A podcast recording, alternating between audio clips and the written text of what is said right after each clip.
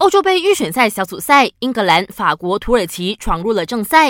英格兰队凭借队长哈利凯恩上演职业生涯的第十四个帽子戏法，张伯伦和拉什福德建功，替补的亚伯拉罕贡献的国家队处子球，加上对手的乌龙球，七比零横扫黑山，以 A 组头名提前出线。而且三狮军团开场仅仅三十五分钟就打进了五球，是七十三年来首次。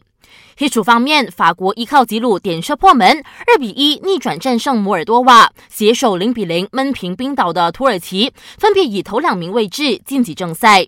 葡萄牙则大开杀戒，六比零血洗立陶宛，继续当 B 组老二。其中，C 罗独中三元，职业生涯里第五十五次戴帽，他目前的国家队进球数已经达到九十八球。